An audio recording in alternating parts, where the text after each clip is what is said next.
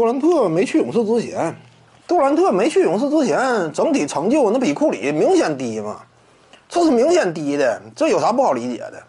杜兰特四个得分王啊，库里也有得分王，对不对？人家不是说没有，而且真要说常规赛 MVP 你拉开差距了，你比得分王这玩意儿怎怎么讲呢？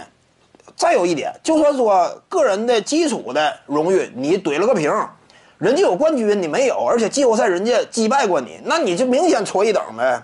你杜兰特跟库里站到一块儿啊，个人荣誉就算说怼了个平，你团队荣誉差多了吗？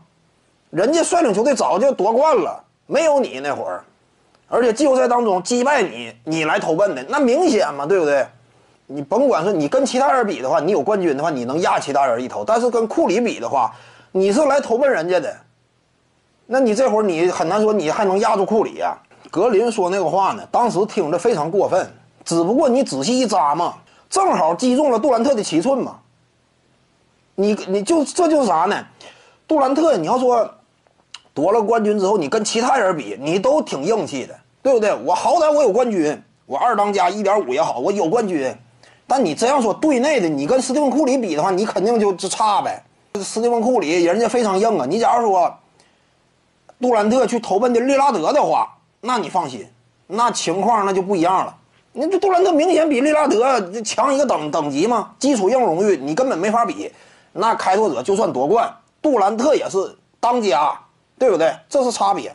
但库里太硬了嘛，两届 MVP 得主蝉联全票 MVP，率领球队啊创造了历史最强的七十三胜。你在这种情况之下，凯文杜兰特呀，你来到勇士之后，你就没有那么硬气了。个人顶尖荣誉你都比不了对手，或者说最多打了个平，团队荣誉明显矮了一头嘛。各位观众要是有兴趣呢，可以搜索徐静宇微信公众号，咱们一块儿聊体育。中南体育独到见解就是语说体育，欢迎各位光临指导。